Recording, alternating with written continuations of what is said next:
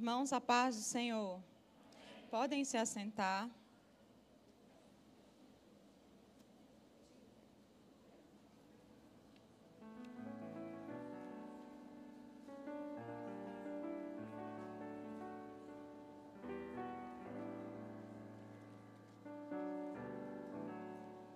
Hoje nós estamos aqui felizes por esse culto. E nessa série de mensagens, né, a, quinta, a quinta mensagem da, da, da série Fé Vitoriosa, nós começamos com 2 Coríntios, no capítulo 2, versículo 14, que diz assim: mas graças a Deus que sempre nos conduz vitoriosamente em Cristo e por nosso intermédio exala em todo lugar a fragrância do seu conhecimento. Nós temos aqui então uma declaração linda de que a fé nos conduz vitoriosamente em Cristo. E segundo Coríntios ainda, no, no capítulo 5, versículo 7, diz assim: Porque vivemos por fé e não pelo que vemos. A diferença de você ter uma, uma, uma base de fé e olhar para Cristo é porque essa vitória será sempre de Cristo. É, eu não posso falar aqui que nós temos uma fé vitoriosa baseado nos nossos princípios, nossos desejos, nossos valores. Quando nós andamos por fé e não pelo que nós vemos, nós entendemos que a direção do nosso sentir, do que nós gostamos, do que nós sentimos, dos fatos da pandemia que está acontecendo, do cenário econômico, do cenário político, de, embora tudo que esteja nos cercando, nós continuamos caminhando por fé. Aí a gente vê cercado, né? As pessoas, ah, agora nós temos que preparar, porque está acontecendo uma pandemia e Jesus está voltando. Desde que do século, desde o século 3 ao século 5, quando foram juntados os cânons e que se transformou na escritura. Nós temos aquela escritura juntada, todos os livros da Bíblia organizados, e desde aqueles anos nós temos a palavra de Deus que vem passando ano após ano, Jesus falando assim: Eu vou para o céu, mas eu voltarei. Jesus não vai voltar só por causa de uma pandemia, mas ele prometeu que vai voltar século após século, geração após geração, há muito tempo se espera Jesus que vai voltar. Então nós não precisamos estar preparados porque nós estamos com medo, porque o mundo está sendo bloqueado, porque estão juntando as organizações, estão tentando formar um governo só não. Nós devemos estar preparados porque nós temos a fé em Cristo e a certeza de que essa palavra nunca muda. Essa palavra é eterna e atende todas as gerações.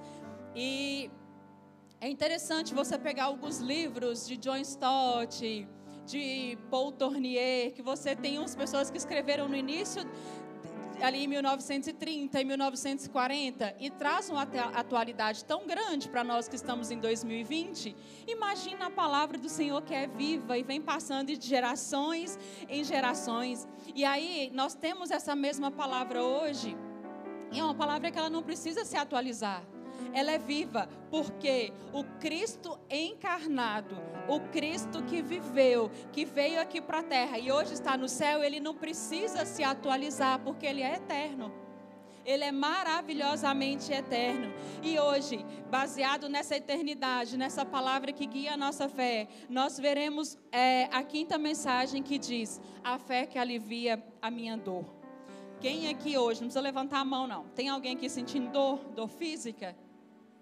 Tem, um levantou a mão ali. Dorfista, não está legal. Tem, pode ser que tenha alguém que veio passando mal para a igreja, sentindo uma dorzinha, o corpo está reclamando de alguma coisa. E nós vamos falar dessa dor, mas não é dessa dor física, é dor da alma. É aquela dor lá de dentro, que eu acredito que muitos aqui já sentiram. É, hoje nós falaremos sobre a fé que alivia minha dor.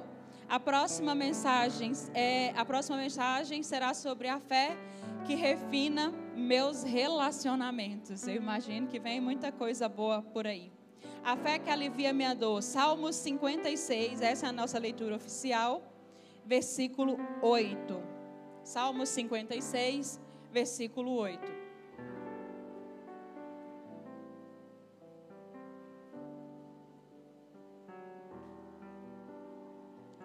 Diz assim a palavra do Senhor. Registra tu mesmo o meu lamento, recolhe as minhas lágrimas em teu odre. Acaso não estão anotados todos em teu livro? Quem está escrevendo aqui é Davi. E Davi, como a maioria de vocês conhecem pela história de Davi, ele é muito citado em todo o tempo. Davi viveu dores terríveis. Ele viveu dores de guerra, ele perdeu amigos, perdeu pessoas próximas, perdeu filhos, ele foi traído por filhos, então ele teve diversas dores. Só que é interessante a gente olhar para esse homem que viveu há tanto tempo, que passou por dores tão terríveis, porque aqui ele está registrando que nos momentos de lágrima dele, Deus estava presente. Acaso é, é, Deus não pegou cada lágrima, Ele transforma, posso transformar assim, acaso cada lágrima, na hora que estava caindo, Deus poderia estar recolhendo. Então Deus sabe todas as lágrimas que você já derramou. Deus sabe todos os dias que você chorou. Ah, desde que, que eu nasci, sim, desde que, que você nasceu. E Deus sabe todas as lágrimas que, vou, que você vai derramar. Muitas pessoas derram, têm um pote muito maior diante de Deus do que outros, né? Que chora mais, que que externaliza mais suas emoções, mas toda dor que chega até você, ela chega primeiro ao coração de Deus. Toda dor que chega até você, ela chega primeiro ao coração de Deus. É, por que, que ela chega primeiro ao coração de Deus? Deus é soberano, mas Deus não é insensível. Lembra que Jesus veio à terra? Jesus esteve aqui, mas ele não esteve é, blindado por Deus em todas as coisas. Ele, ele, tinha, ele era homem. E ele era Deus, e como homem ele sentiu dor. Então Jesus entende as nossas dores porque ele viveu aqui ele se relacionou com pessoas, ele caminhou debaixo do sol quente, ele teve ataque do inimigo e ataque muito forte do inimigo. Então ele entende as nossas dores. Não pensa que a gente não pode ficar aqui sentado no banco da igreja, olhando para um Deus eterno e santo e separando esse Deus de nós. Ah, Deus, mas tem tanta gente aqui, eu estou aqui na minha dor, é tão grande, né? Às vezes a gente, a gente fica até chateado com Deus, mas minha dor é maior que todo mundo aqui, por que, que Deus não me ouve? Deus sabe o que é sentir dor. E você não é o queridinho da terra, porque o filho dele também sentiu dor. Não podemos achar que nós somos os queridinhos de Jesus, o alecrim dourado do, da, do nosso tempo. Porque o Filho de Deus, santo, puro, desceu aqui e sofreu as nossas dores. Então, como eu posso transformar a minha dor em algo para o bem? Como eu posso transformar? Como você pode transformar o que você está sentindo para uma coisa boa? Talvez a resposta seja impossível, minha dor é muito grande, ou minha dor tem tempo demais, ou minha dor já tem muito raiz, muita raiz no meu coração. Não tem como transformar isso para uma coisa boa. Ah, e é interessante a gente observar que essas dores da alma, vocês que estão me ouvindo, muitos de vocês já sentiram essa dor. Outros estão sentindo essa dor neste momento. E outros vão sentir dor. Talvez quem já sentiu, sente de novo, porque no mundo nós teremos provações, tribulações, nós teremos sempre isso. Mas todos nós passamos por momentos de dor. Todos nós passamos por dificuldades. E Deus usa a sua dor para impulsionar você impulsionar você. Deus não é o seu adversário, Deus é seu pai. Vamos falar isso comigo? Eu, vamos falar em primeira pessoa. Deus não é meu adversário, Deus é meu pai. Vamos falar? Deus não é meu pai. Deus é seu pai. Talvez seu pai na terra foi seu adversário, não cuidou, nem teve pai na terra, né? Tem as pessoas que ficam falando que não tem pai, mas Deus não é, Deus não é adversário, Deus é pai. Deus é Pai. Então a dor que nós sentimos quando nós estamos perto de Deus, Ele vai pegar a nossa dor e vai nos impulsionar.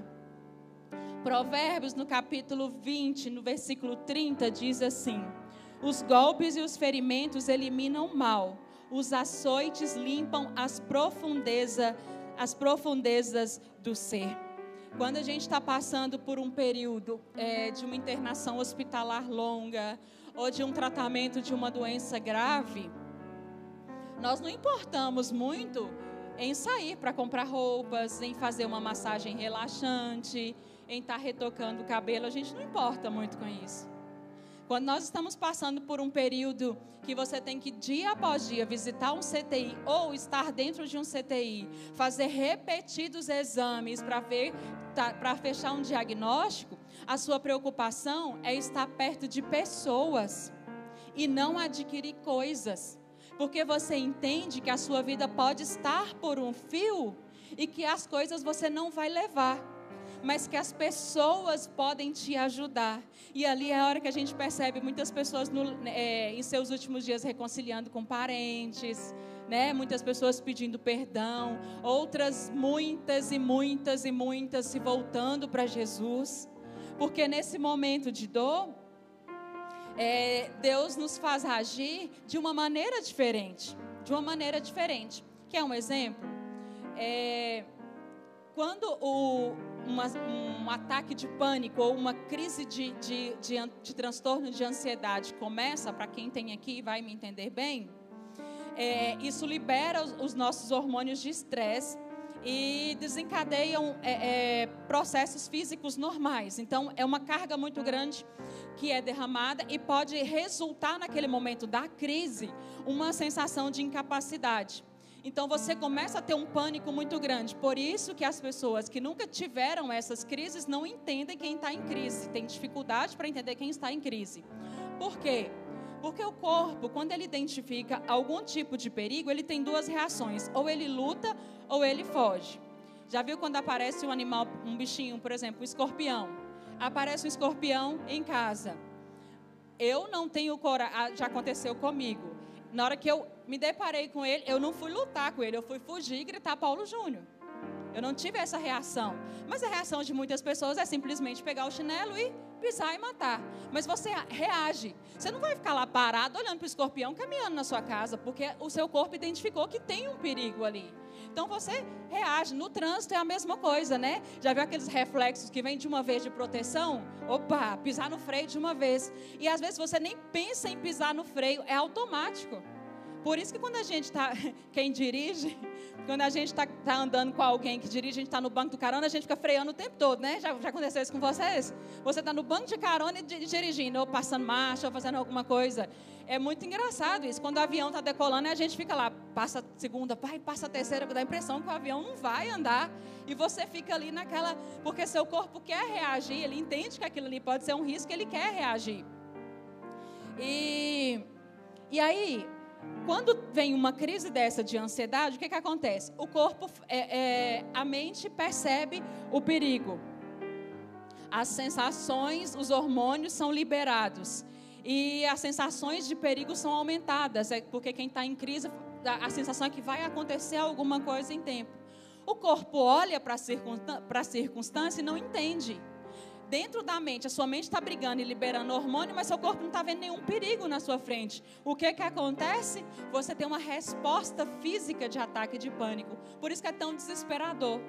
Por isso, quando a pessoa tem um ataque de pânico, geralmente ela tem que parar no hospital para tomar um remedinho ali para dar uma controlada. Por isso que na hora das crises de ansiedade, tem que se controlar a respiração. Alguns têm um remedinho ali para dar uma controlada. Porque a sua mente fala que tem perigo, mas seu, mas seu corpo não está vendo o perigo. Por isso é tão difícil viver essas sensações. Mas aí, é, quando nós sentimos dor, é diferente, porque nós reagimos quando nós estamos sentindo dor.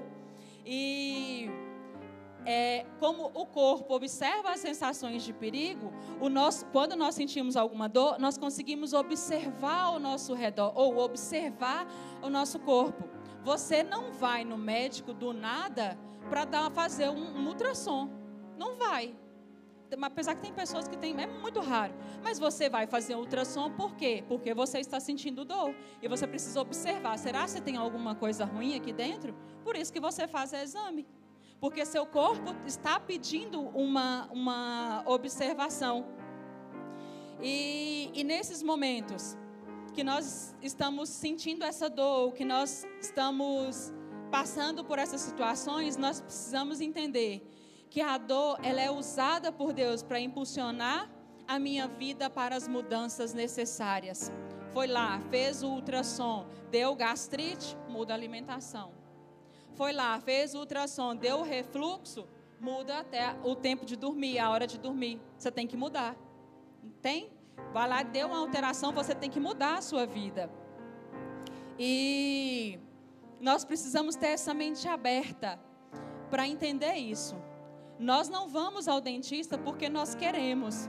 Nós não vamos ao dentista se o dente doer hoje e parar de doer amanhã. Ninguém vai. Só vai quando está no último, porque nós temos medo. Dá medo. A gente chega, ainda mais agora que eles estão usando aquele monte de roupa, né, Stephanie? A gente já olha ali, irmãos, oh meu Deus do céu. Dói mais. Dói mais. O cheiro do dentista dói, né, Cíntia? A gente já chega ali na porta, já dói.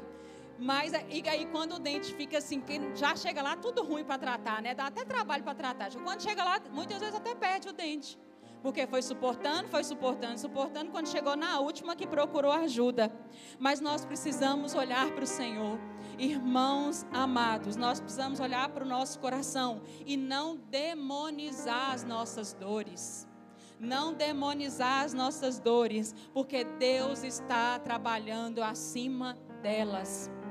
Não importa a origem da sua dor, Deus está trabalhando acima delas. E nós mudamos, é, nós não mudamos quando nós vemos a luz, nós mudamos quando nós sentimos calor. Seu caráter, ele não é trabalhado enquanto está tudo bem na sua vida. Seu caráter é trabalhado enquanto você é forjado. E em Lucas, no capítulo 15, versículo 18, nós temos aqui a história do filho pródigo. O filho pródigo tinha casa, tinha proteção, tinha tudo, tinha conhecimento. E ali ele teve que passar por uma dor profunda, ele teve que chegar ao fundo do poço, para que porque ele não ouviu as instruções. Tem dores que nos carregam para o fundo do poço. E a dor é motivada pela fome que fez ele mudar. Dê atenção à sua dor. Você sabe da palavra, você conhece a palavra, você conhece a necessidade de se tratar, de procurar ajuda, de se firmar em Cristo. Porém, a sua dor está tão guardadinha dentro do seu coração que você não procura ajuda. Só que uma coisa você não sabe a cada dia que passa, o poço está, sendo, o poço está sendo cavado e você está caminhando para o fundo dele. A sua dor te leva para o fundo do poço. Não seja como o filho pródigo que teve que chegar lá para clamar por misericórdia. Ele, na hora que acabou o dinheiro, ele poderia ter voltado. Não precisava ter prolongado tanto o sofrimento. Mas o orgulho dele aquela arrogância dele foi cavando o poço, cavando o poço até que chega no final dele. E uma coisa é certa: é mais fácil gritar por socorro quando você está mais, no, no, mais próximo à saída do poço. Quando você está lá no início do poço, é mais fácil você arrumar um jeitinho para sair. É mais fácil você gritar por socorro. Quando você está no início do, do, do seu poço está sendo cavado, você pode gritar por socorro para o seu irmão do lado, ele joga a mão.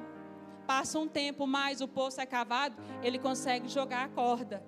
Passa um tempo mais, ele está gritando, ouvindo a sua voz, ele chama os bombeiros. Mas vai passar um tempo que o poço vai ficar tão fundo, tão escuro, que nem, nem sua voz vai sair para fora. Só que aí no fundo do poço, lá no fundo, nós temos alguém que acessa o fundo do poço. Nós temos alguém que ouve, alguém que vê o fundo do poço. E mais do que isso, nós temos alguém que reverte esse poço e usa a dor para direcionar você. Ele Talvez não vai pegar a sua mão e te jogar do poço, mas ele vai começar a colocar aqueles negocinhos de escalar, não sei o nome daquilo. Ele vai criar uma escadinha e você vai começar a engatinhar, engatinhar, engatinhar até sair do fundo do poço. Deus usa a sua dor para direcionar você, para direcionar você. Hebreus no capítulo 2 e o versículo 7 diz assim: Permita que Deus eduque vocês, pois Ele está fazendo o que qualquer pai amoroso faz com seus filhos. Pois quem já ouviu falar de um filho que nunca foi corrigido pelo seu pai? É...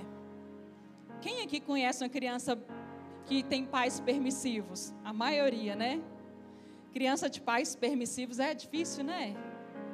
É complicado você ficar numa sala com com criança que os pais são muito permissivos. É ruim, né, irmã Fátima, receber esses meninos para visitar a casa da gente? Não é legal, não. E você fala mal da criança, fala mal do pai. Cadê a mãe desse menino? Por que, que a mãe desse menino não educou esse menino? Quando tem uns meninos fazendo bagunça lá fora, a gente não fala mal dos meninos, não. Quem fala mal, fala mal dos pais que estão aqui dentro. Só que os pais que educam também são observados. E não é fácil educar. Hoje em dia está muito bonitinho você ter filhos e educar a base do que a internet ensina, né? É muito, muito bonitinho. Mas não funciona. Não funciona. Esses dias eu estava na igreja aqui com o Tito e eu falei: não vai lá, porque a mamãe está na hora do culto e você tem que ficar aqui. Ele foi.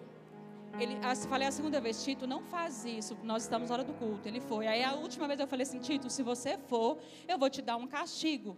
O que, que ele fez? Foi. Claro, é Tito. É Tito. E aí eu falei, tudo bem, no culto de amanhã você está de castigo. E qual foi o castigo de Tito? Castigo de filho de pastor. Foi não subir aqui no púlpito depois do culto. Não, ele não trouxe as baquetas e não pôde tocar. Ai, irmãos, mas meu coração ficou apertado. Porque isso aqui para ele é tudo que ele mais ama na vida. E aí eu estava com meu coração apertado, tendo que educar ele.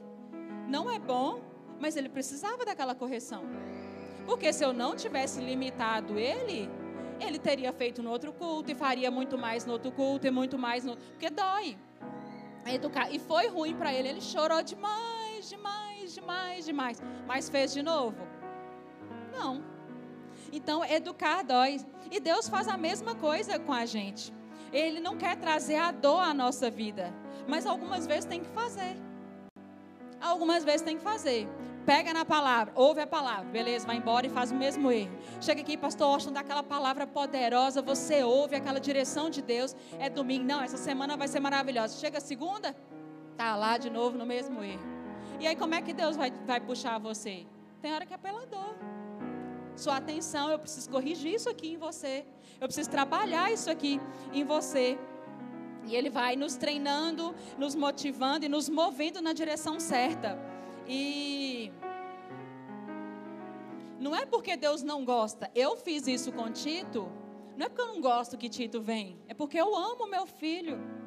Eu amo. Então eu corrigi porque eu amo. E eu quero que ele tenha um futuro bom. Eu quero que os meus filhos sejam educados para eles enfrentarem a sociedade, não é, Daiane? Igor e Yuri que, que conte todos os castigos e todas as proibições que eles já tiveram. Mas estão aqui hoje na casa de Deus. Foi severo, doeu proibir um mês de televisão o dia que eles estavam brigando. Doeu. Agora pensa, um mês sem televisão com o menino dentro de casa. Ainda bem que não era pandemia. Doeu, mas hoje eles contam isso e no fundo, no fundo eles agradecem a mãe por ter corrigido. Mas Deus também nos corrige, não é porque Ele é nosso adversário, é porque Ele é o nosso Pai. Deus é nosso Pai. E Ele não quer nos vingar, mas Ele nos ama. Aristóteles, certa vez, disse: Algumas coisas nós só aprendemos por meio da dor. Por, meio da dor. Menino pirracento, só fica quieto na hora que você corrige ele, né? Instrui ele. E nós, muitos de nós, como Paulo diz, nós somos meninos. Meninos. E é por meio da dor que a gente volta. A dor também, ela é uma ferramenta de ensino que Deus usa para nos direcionar. Enquanto nós estamos sentindo dor, nós estamos perdendo para ganhar. Perdendo para ganhar. E, e aí? Eu comecei falando de dor, me responde aqui. Não, não precisa se manifestar, mas olha para mim e responde na sua mente. Alguma vez Deus já teve que chamar sua atenção através da dor? Já teve? E aí o pior é quando a gente não ouve. E aí a dor vai aumentando. Vai aumentando, vai aumentando. Mas a maioria de nós, nós, nós já passamos por isso.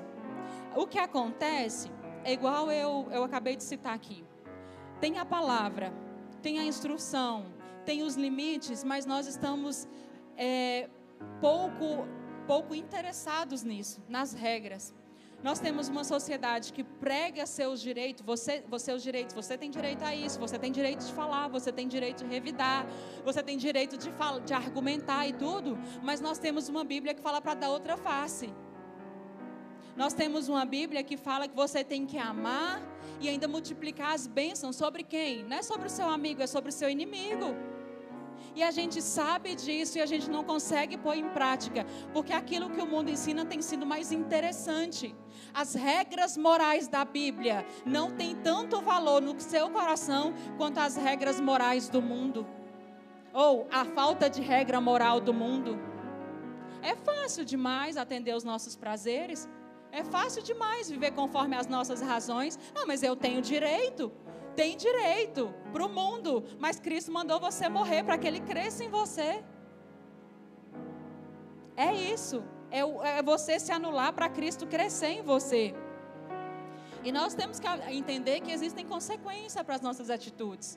Existem consequências para os nossos atos. Nós temos um Deus misericordioso, mas tem consequências da vida. Você tem que levar a sério aquilo que é de Cristo, aquilo que Cristo te ensina. Lembra daquele, daquele velho exemplo que tinha um curral e aí que tinha uma vaca muito perigosa e falava, não entra aí. Aí fala assim, ah, mas a Bíblia fala que aos anjos dará ordem a ter o respeito. E a pessoa vai lá e entra, lembra dessa história? E a pessoa entra e a vaca pega e acontece aquela, aquele desgaste todo, aquele batedor todo lá. E fala, mas Deus não falou que me ia proteger? Aí Deus fala, não, mas eu falei para você não entrar. É esse o recadinho do pecado todos os dias. Deus fala: não vai, não peca, não, não, não vai acima dos seus limites. Você sabe que você não consegue, não peca. E você está lá todos os dias, todos os dias. O que, que Deus tem que fazer para você parar de errar? Você acha que essa pessoa aqui, dessa história, né, dessa ilustração da vaca lá, entrou de novo onde tinha uma vaca perigosa? Claro que não. Porque doeu. A desobediência doeu naquele dia. É, e Deus, esse Deus amoroso, ele sussurra em nossos ouvidos através dos nossos prazeres, mas ele grita conosco através da dor. Ele grita conosco através da dor. Ele fala assim: Olha para cá, eu quero sua atenção. Olha para cá, você não está sabendo andar sozinho. Olha para cá, eu sei que você está sentindo dor. Eu quero te guiar é, eu quero te conduzir, eu quero que grandes mudanças ocorram na sua vida. Acredite, por detrás da dor há uma direção de Deus para que a sua vida seja melhor, porque Jesus Cristo é o caminho. Deus é o Deus que dá a direção, porque Ele é o caminho, Ele é a verdade, Ele é a vida. Deus usa a dor para transformar você para transformar você. Isaías no capítulo 48, versículo 10. Diz assim: Eu fiz vocês passarem pelo fogo do sofrimento para deixá-los puro, como a prata é purificada na fornalha. Em outras palavras, a dor é uma ferramenta de medida. Deus usa a dor para te mostrar como você é por dentro como você é por dentro, como você reage nas situações. É, e a maneira como eu reajo nos momentos de intensa dor é que mostram a minha fé. É que mostram a minha fé. Nos dias bons e nos dias tranquilos, ou nos desafios tranquilos, a gente fala: Ó oh, Senhor, me ouve. Né? Ó oh, Senhor, tenha misericórdia de mim. Mas nos dias que você tem o seu telefone clonado, tem a sua conta bancária invadida, tem a sua casa assaltada, a sua empresa assaltada, e você é servo de Deus, naquilo ali, naquele momento, na reação que você tem, tem, naquele momento, que vai mostrar o seu caráter e como você é diante de Deus e que fé que você tem. E que fé que você tem. Esses dias atrás eu estava em uma congregação e chegou um testemunho muito bonito. É, uma irmã ela recebia um salário mínimo de aposentadoria. E assim que ela pegou esse salário, ela perdeu esse salário. Foi alguém se apropriou indevidamente do salário dela e carregou o salário dela. E na hora ela se ajoelhou e falou assim: Deus, o Senhor me deu. Se o Senhor quiser trazer de volta, o Senhor vai trazer. E orou. Ela contando o testemunho que ela orou. O que, que aconteceu? Deus trouxe de volta. Só que Deus também, É o Deus que na hora da dor, ele te fala não. Ele te fala não. E apesar disso, você precisa ser forte, resiliente, não ser frágil e não ser mimizento. É, nós temos uma grande dificuldade dos pais permissivos demais nessa geração, é porque estão crescendo jovens e pessoas muito mimizentas que não sabe ouvir um não do pastor, que não sabe ouvir um não da liderança de jovens, que não sabe ouvir um não ou que não sabe impor limites ao próprio corpo, que não sabe impor, impor limites nem mesmo às próprias amizades. É uma geração muito permissiva porque não está acostumada na regularidade da disciplina. E nós, nós precisamos ser firmes. Você realmente não sabe o que está dentro de você até que tenha encarado o teste da dor até que tenha encarado. Essa coisa de ser forte, ser resiliente, não é fácil, não. Há cinco anos atrás, a maioria de vocês aqui estavam orando todos os dias de joelho por causa dos meus meninos que estavam no CTI. Todos os dias. Meus meninos foram embora, foram para casa e lá no hospital ainda, nós eu e Paulo Júnior, a gente não divulgou muito na época, mas quando chegou a notícia da hidrocefalia de Milena, nós oramos todos os dias, Senhor, reverte essa hidrocefalia, reverte essa hidrocefalia, e cada dia a cabeça da menina crescia mais. E aí, nós fomos pedindo, fizemos propósito com o Senhor e oramos, oramos, oramos, oramos. O que, que Deus fez naquela dor? Um dia Deus sussurrou no meu ouvido dentro do CTI. E aí foi o dia que mudou a minha mente. Ele falou assim: Eu sou o Deus que reverte a hidrocefalia só que eu sou o Deus que estou acima da medicina e que fiz criar a válvula para drenar a água do licor dela. Falei, ah, então tá bom. Se Deus está acima de, da medicina e foi Ele quem criou a válvula, então pode pôr a válvula. Milena colocou a válvula e foi para casa. Tito foi embora para casa. Detalhe: Milena teve hemorragia grau 2. Tito teve hemorragia grau 4. Deus quis reverter só, só a hidrocefalia de Tito. Por quê? Não sei. Não sei. Ele deixou eu chorar muito quando eu descobri aquela hidrocefalia. Era muito difícil ver aquele bebezinho pequenininho, aquela cabeça de todo tamanho, que quando eu ia pegar, era só água, era fofo. E eu passava, eu podia falar assim: nossa, mas eu sou serva de Deus, meu marido é pastor da Assembleia de Deus, e eu tenho o Senhor. Deus falou assim: não, não vou fazer. Não vou fazer, minha graça te basta. Não quis. E, e nós precisamos ser fortes, não, não podemos ser mimizentos. Imagina se a gente fosse mimizenta, Paulo diz, então, ah, Senhor, eu não vou mais pregar que o Senhor cura. Eu não vou mais pregar que o Senhor liberta, porque o Senhor não está fazendo na minha casa. Imagina, mimizento, já ouviu isso? Ah, você não vai assistir televisão. Ah, então tá bom, eu não vou lavar mais vasilha, não vou mais no culto. E o pastor tira de um cargo, ah, não vou fazer mais isso. Imagina, diante de Deus. Felipe Ansem diz o seguinte: você tem que ser de veludo por dentro, mas você tem que ser de aço por fora. De aço. Ô oh, irmão, você está sentindo dor, você está passando provação, o diabo quer te matar. O diabo está doido para te matar, doido para te pegar na primeira esquina que ele achar aí e te fuzilar. Mas Deus fala assim: que Ele anda ao seu redor, a derredor, porque ao seu redor estão os anjos do Senhor para te proteger e para te guardar. O diabo quer te matar, irmão, mas seja de veludo por dentro e seja de aço por fora. Seja resiliente, levanta a cabeça. É igual aquela música, né? Tá do... Como é que é? Está doendo, mas também está aprendendo. É igual aquela música. Seja resistente, seja forte. E a Bíblia frequentemente comparador a um fogo refinador. Você só toma suco de uva porque a uva é amassada. Você só tem azeite porque é? Como é que é o nome do bichinho? Do azeite? Azeitona. Por isso que eu não gosto de azeite, eu não gosto de azeitona. Porque aquele negócio ali é amassado. O açaí, todos nós gostamos. Você não pega a frutinha do açaí, ele fica bom quando? Quando ele é amassado. E aí, para ficar no ponto, para ficar no, do jeito certo, tem que ser amassado. Dor é fogueira acesa dentro de você. A dor é fogueira acesa queimando as impurezas e purificando o seu coração. E a dor que você está passando agora, falo para quem está passando dor agora, que você está experimentando nessa semana, Deus está querendo tirar o que da sua vida?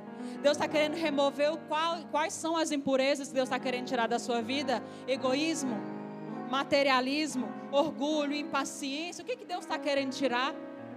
O que que Deus está querendo tirar tanto tempo do seu coração que essa dor não passa? Porque você está deixando o fogo queimar, está doendo, doendo, doendo o fogo queimar e você não, não abre mão disso? O que que é? Ah, não sei, sabe. Sua consciência te fala, o Espírito Santo fala para você o que, que é que Deus está querendo queimar. O Espírito Santo te conta. E por isso que alguns só aprendem perdendo. A dor é um teste, ela expõe você sem filtros. Olhando para mim de máscara, eu não sei quem está sofrendo aqui. Eu não sei. Mas a dor, ela te expõe a Deus, sem, sem maquiagem, sem filtros, sem máscara, é, é alma é queimando lá dentro as impurezas saindo, e aí você vai ver que você não é toda essa coisinha bonitinha do Pai. Você não é essa beleza toda que você acha que você é. Dos testes mais poderosos em relação à dor será o teste do caráter. Lembra que eu falei da dificuldade de ter filhos? O teste de caráter nós tivemos esse ano. Quase todos aqui tivemos. Ah, eu amo, eu estou casada. Ai, meu marido é lindo, Instagram, todas as fotos lindinhas. De repente a gente recebe uma ordem assim, vão ter que ficar todos em casa. Ninguém vai poder trabalhar e a gente tem que ficar todos os dias em casa. Você, marido, ou você, esposa e filhos. E aí nós temos o índice de divórcio lá nas alturas. E aí nós temos é, muito, muitos casos de violência doméstica, muitos casos de abuso, porque nosso caráter foi refinado. É uma convivência muito fácil passar aqueles dias ali todo fora e conviver duas, três horinhas por dia. Mas aí você testou seu amor. Você ama de verdade? Quem passou pelo teste da pandemia, você tem paciência mesmo com seus meninos? Tem amor mesmo nesse casamento? A escolha foi o amor? Ama seus pais, honra seus pais? Como que ficou o seu caráter depois desse teste? Como que ficou o seu caráter depois dessa exposição? Analise o seu interior em meio à dor e cresça por Deus de dentro para fora, porque Deus usa a sua dor para proteger você. Romanos capítulo 8, versículo 28. E sabemos que tudo quanto nos acontece está operando para o nosso próprio bem. Se amarmos a Deus e estivermos ajustados em seus planos. Tudo coopera para o seu bem. Tem dor que você passa, tem dor que você sente, que é Deus te dando uma bênção disfarçada. Tem lugar que você não vai, tem, tem sucesso que você não alcança, tem metas que você não alcança, porque Deus está te dando uma bênção disfarçada, que Ele sabe que você não pode chegar lá. Não é aquele lugar que Ele separou para você. Não é aquilo, são bênçãos disfarçadas. E como que eu me, como, como que eu reajo a isso? Consegui a vaga no vestibular? Como que reage? Como que seu interior tem reagido a essas coisas? Está equilibrado? Está tá aguentando a dor, irmão? Está aguentando o sofrimento? Como que seu coração está reagindo? Como seu caráter tem falado sobre isso? E Cristo, o pastor de ovelhas, ele, ele, ele, ele se apresenta como pastor. E para os pastores de ovelhas de verdade, no sentido literal do animal, sempre tem aquela ovelhinha sonsa, né? Sempre tem aquela que tá todo mundo aqui, ovelhinha é um bicho muito, muito tranquilo, e sempre eles estão indo aqui, aí vem uma que vai. Não que na igreja aconteça isso, né, pastor? Que tá aí no rebanho aqui, aí tem a ovelhinha que fala que vai dar a volta por aqui. Tem, né, irmãos? Tem muitos. E sabe como que o pastor controla essa ovelhinha que está fugindo? Ele pega ela carinhosamente, vai lá na perninha dela e crec, e quebra. Quando quebra, ele vai lá e põe uma talinha. E aí depois que acontece isso, ela foge? Não, nunca mais foge. Fica sempre perto deles. Porque ela entende que, que não consegue ir. Não sei se vocês viram recentemente uma ovelha que, sub, que fugiu do pastor. E quando ela foi encontrada, ela carregava, acho que aproximadamente não sei quantas vezes, não sei quantos quilos a mais de, de lã, porque ela não era tosquiada, ela fugiu. Então tem dor que vai sendo aumentada porque nós estamos longe do pastor. Nós não estamos recebendo a poda correta, nós não estamos, nós não estamos recebendo aquilo que nós precisamos é, receber. E essa limitação, quando a perninha é quebrada, Deus usa isso para nos ajudar a crescer. Porque quando a ovelhinha que está com a perna quebrada, que está com a dor grande, chega um obstáculo muito grande, o pastor não fica lá cutucando ela para ela ir, não. Sabe o que, que ele faz? Ele pega a ovelha, joga nos ombros e continua andando. E continua andando. A ovelha com dor, Jesus não despreza ela, não, mas ele põe nos próprios ombros, ele carrega na própria força, mas continua andando. E não há grandeza sem dor, porque Deus usa a nossa dor para nos amadurecer. Tiago, Tiago capítulo 1, versículo 4. Portanto, deixem a perseverança crescer, agindo plenamente em vocês, porque quando a perseverança de vocês estiver plenamente crescida, vocês estarão preparados para qualquer coisa, serão fortes, íntegros, sem que lhe falte coisa alguma. A dor é o alto custo do crescimento, crescer dói. Isabela é muito grande. Quando ela era pequenininha, ela viu, ai, mamãe, minha perna estava doendo. O que, que eu, eu falava com ela? Bela, você está crescendo. Você está crescendo. Nossos filhos, né? A maioria. Porque crescer dói. Nós queremos chegar lá, ter uma vida vitoriosa, ter uma fé vitoriosa, ter uma vida plena em Cristo, mas nós não queremos passar pelo processo. Nós não queremos o processo. E a coisa que mais nos desencoraja é que é aquilo que Deus usa para desenvolver em nós, e isso não é um acidente. Aquilo, aquela coisa que mais desencoraja você, é a que Deus usa para desenvolver você, e isso não é um acidente. Eleva os meus olhos para o monte, de onde me virá o socorro.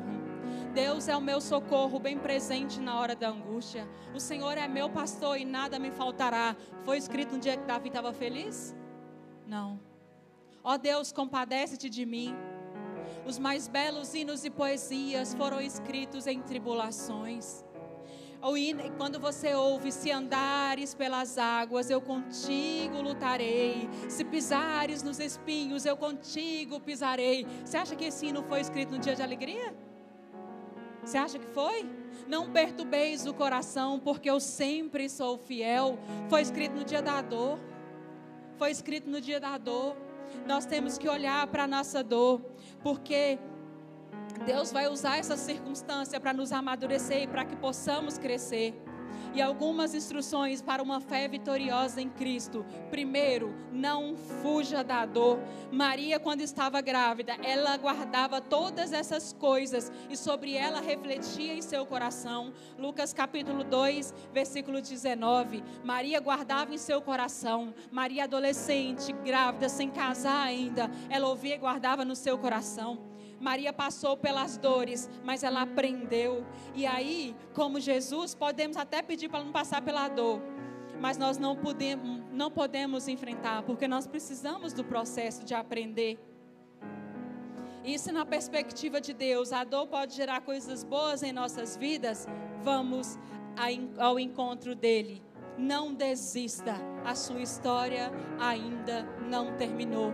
Vá em direção a Jesus com a sua dor. Olhe para Jesus com a sua dor. Se está difícil, é porque ainda não chegou o fim. Deus está trabalhando.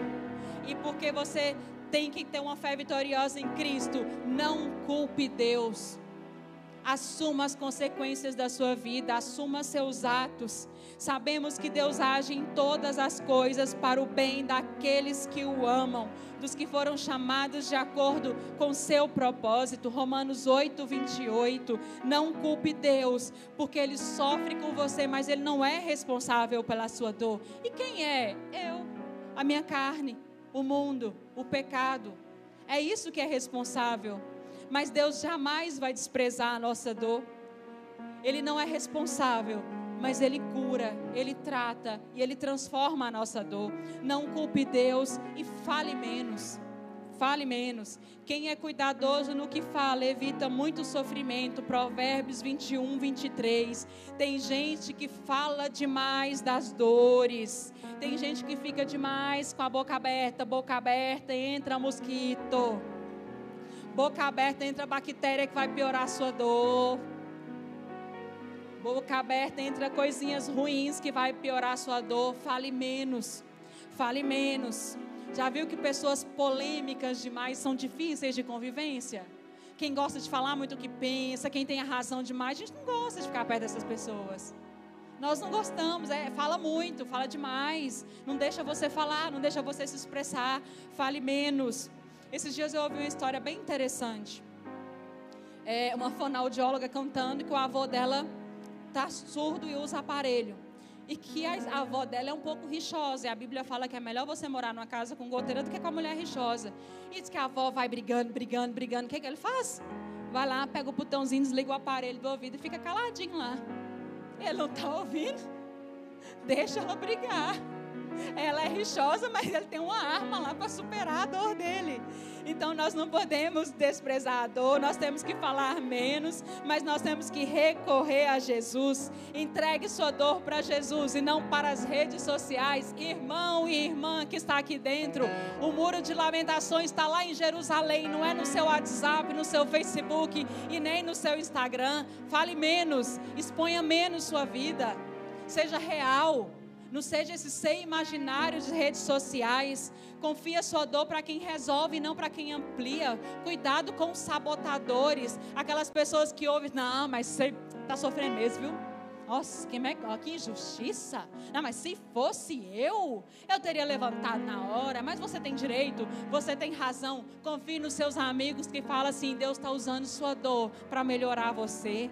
Isso vai passar. Jesus passou por aflições, confia nessas pessoas. Silencie os, os sabotadores que estão perto de você. Silencie essas vozes erradas, erradas que estão perto de você, você não tem direito, você tem que morrer para o mundo e viver para Cristo, porque Cristo, aquele que trouxe a redenção, o Verbo encarnado, passou por muitas dores. Estão, tem pessoas que estão esperando dor, estão esperando ouvir suas dores para atacar você com as maledicências e com as maldades delas. Não pensa que porque você abriu a boca errada, na hora errada para a pessoa errada, aí você fala assim: nunca mais conto minha dor para nenhum crente, porque eu contei para uma irmã e ela contou para todo mundo. Eu não confio em crente mais. Isso é voz do diabo na sua cabeça. O diabo está querendo te isolar com a sua dor porque ele quer te matar. Você precisa de ajuda. Tem pessoas de Deus, tem pessoas confiáveis. Não se isole, não carregue sua dor para você, não. Silencie os sabotadores. Ouçam as pessoas de Deus. Fale menos e converse com Cristo Jesus. E oração é falar com quem resolve. E murmuração é falar com quem não resolve. Jesus é o único capaz de ajudar você em meio à dor. Ele sofreu, homem de dores, experimentado em sofrimento. Ele, é, ele sabe, ele te entende, é o único capaz de curar a nossa dor desse mal que é o pecado. Desse mal que o diabo tem lançado dia após dia, que nós temos entrado nessa do pecado, e o pecado está nos sufocando, está nos prendendo. Chega de dor, irmão. Chega de dor aceita suas fragilidades, pega a sua dor, pega o seu orgulho, abre o seu coração, entrega para Jesus, para Jesus resolver esse problema. Decida-se por Cristo, decida por, se, por crescer em Cristo e olhe para Ele, para que o refrigério chegue. Eu sempre falo isso, tem dores que nós carregamos ela por tempo demais. E eu não estou falando isso como algo que eu não, que eu não sei, eu passei por isso aproximadamente três anos carregando uma dor, para saber que Deus estava precisando trabalhar no ego e quebrar o ego e quebrar todo o interior, para eu entender que essa vida aqui é Cristo. Eu não tenho nada para ganhar aqui, não tem nada. Eu tenho que abrir mão dos meus prazeres, dos meus luxos, das minhas coisas, entender que eu tenho que viver pensando na minha eternidade. Eu não tenho esse tanto de direito, esse tanto de favores como o filhinho queridinho do papai, não. Eu tenho que me anular para Cristo crescer em mim. E por três anos, tendo um ego quebrado, você imagina. E a minha grande alegria é finalizar esse ciclo de três anos, virando para a igreja e dizendo: entregue sua dor para Jesus.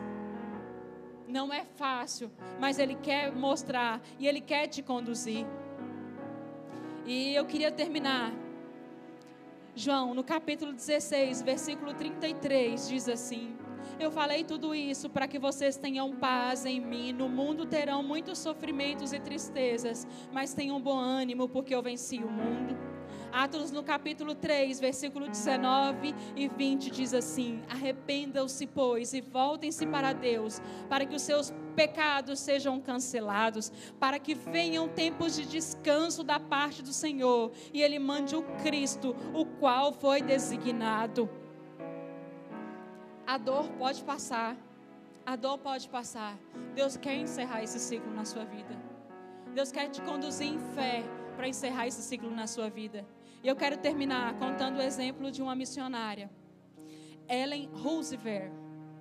Ela era uma britânica e chegou na República do Congo em 1953. Em 1960, ela é uma médica. Assim que ela se formou, ela mudou para o Congo. Em 1960, a Bélgica declara a independência do Congo. E ali nós temos então é, as forças internacionais retirando todos os estrangeiros de lá. E a decisão dela naquele momento é permanecer, porque ela estava criando um hospital ali, atendendo a muitas pessoas já, o hospital já muito preparado, e ela decide permanecer.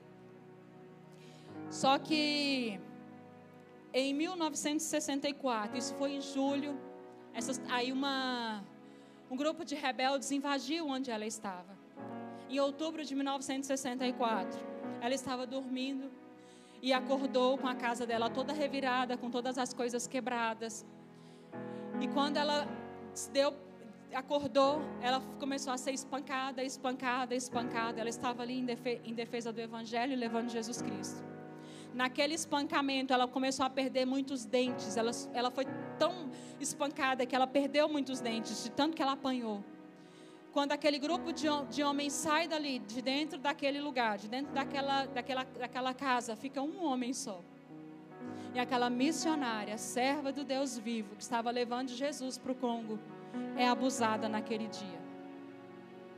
Ela fica sozinha e ela é abusada. Quando começa essa cena de tortura nela, a única coisa que ela relata que ela pedia era pedir para Deus para que ela morresse. Senhor, me leve, eu quero morrer, eu quero morrer, eu quero morrer mas Deus estava lá, ela foi abusada.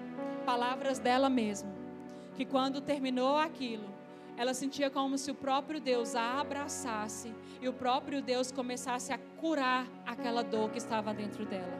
Ela sentiu alívio imediatamente, porque Deus estava lá. E antes dela questionar, antes dela reclamar qualquer coisa com Deus, Deus falou muito suave ao coração dela: eu te chamei também para a comunhão dos meus sofrimentos. Passados alguns dias, ela saiu, encontrou, encontrou muitas mulheres que estavam passando, sendo abusadas pelos rebeldes. Ela chegou a um convento, ela começou a transformar aquela dor em um testemunho daquilo. Ela começou é, a usar aquela dor para alcançar outras mulheres. Ela chega em um convento, acalma uma freira que passou por aquilo, por aquilo tudo, estava achando que ela era culpada daquilo, que Jesus não gostava mais dela. E essa mulher começa a transformar mulheres que estão ao redor dela. Poucos dias depois, os rebeldes juntam muitas mulheres naquela mesma tribo, em uma mesma sala. E aí, a começar por um canto, eles iam pegando, as, e o plano deles era pegar mulher por mulher e levar para ser abusada, e ela voltava. Levava para abusar e voltava. Quando ela chegou lá, ela conta que a única coisa que ela pensava era em, em esconder, porque ela já tinha passado por aquilo uma vez. Ela não poderia, assim, aceitar um abuso novamente. Só que aí, ela lembrou de uma coisa que ela ouviu eu também te chamei para a comunhão dos meus sofrimentos. E ela lembrou de Jesus. Veio ao mundo sem pecado, sem mancha, foi açoitado, subiu na cruz, morreu, foi sacrificado, não tinha nada e ele se entregou por nós. E o que, que aquela mulher fez naquele momento? Ela se levantou e se ofereceu para aqueles rebeldes, para que ela fosse abusada no lugar de todas aquelas mulheres que estavam no lugar dela porque ela lembrou do sacrifício de Jesus. A dor dela impulsionou. Um ano depois ela foi resgatada, foi para a Inglaterra, ficou um ano na Inglaterra, voltou e ficou mais sete no Congo. E no final de 1989, John Piper e Noel Piper relatam, porque esse livro não é uma fantasia, foi escrito pela própria Noel Piper. O que, aconteceu naquela noite na casa dela? A Ellen estava lá com 120 jovens que se sentiam chamados para Cristo. 120 jovens estavam sentados. Quando ela chegou, ela encostou em uma lareira, pegou um botão de rosas, silenciosamente tirou as folhas, tirou pétala por pétala, depois ela tirou aquela casquinha verde e ficou apenas com um talo na mão. Ela segurou apenas um talo na mão. E com essa haste, ela olhou para aqueles jovens e disse assim: Deus faz tudo. Deus faz tudo isso. Ele tira coisas boas. Ele tira coisas que nós gostamos. Ele tira coisas que enfeitam as nossas vidas para que nós nos tornemos flechas perfeitas. Nós seremos lançados por Ele e que o nosso alvo vai ser onde Ele mandar. A flor não virou apenas um talo. E ela era aquele talo que se entregou. E hoje, até hoje, nós temos um hospital na região do Congo. Eu esqueci de anotar o nome da cidade, deixado por aquela mulher. Deus usa a sua dor para impulsionar você. Deus usa a sua dor porque Ele tem um lugar que Ele quer que você chegue. Está caindo pétala. Deus está tirando sua folhagem. Deus está tirando o que protege o, o, o talo. Porque Ele vai tornar isso em flecha que será lançada para a glória dele. Entregue sua dor, Jesus. Porque a fé vitoriosa em Cristo nos ajuda a suportar a nossa dor. Eu gostaria de orar por vocês. Gostaria que vocês se colocassem de pé. Eu gostaria que você colocasse a mão no seu coração e pedisse ao Espírito Santo para que mostrasse para você onde ele quer lançar essa flecha. Qual é o alvo? Por que, que essa flor está sendo tão arrancada? E onde ele quer que você chegue? Para que você entenda o processo, para que ele seja concluído logo. Pai, aqui estão os teus filhos, Deus. O Senhor conhece o coração de cada um deles. O Senhor conhece a necessidade de cada um deles. O Senhor sabe onde dói, por que dói, como dói, que horas que dói, há quanto tempo que dói. E nós pedimos que esse irmão saia daqui, Deus, com uma fé que o Senhor é o Deus poderoso que está conduzindo o caminho para uma vida vitoriosa que está conduzindo o caminho para quebrar, Deus, aquilo que é impuro, aquilo que não é correto, que está invadindo esse coração. Limpa essa alma. Deus, em nome de Jesus, termina de quebrar esse orgulho. Termina de quebrar essa altivez. Termina de quebrar, Jesus e para que esse coração tenha o ego, o ego, Deus, totalmente amassado, para que o Senhor cresça, para que o Senhor aumente dentro dessa alma, para que o perfume que saia seja somente o perfume de Cristo. Tem dores, Pai, que dói na alma de verdade, mas o Senhor é o Deus que nos carrega nos ombros como ovelhas. Então eu oro pelos teus filhos, para que eles se diminuam e deixe o Senhor trabalhar e realizar completamente a tua vontade. Que não seja mais o eu, Deus, mas que seja o Cristo vivendo nesse coração. Deus, no nome de Jesus, nós te oramos e agradecemos em nome de Jesus. Amém.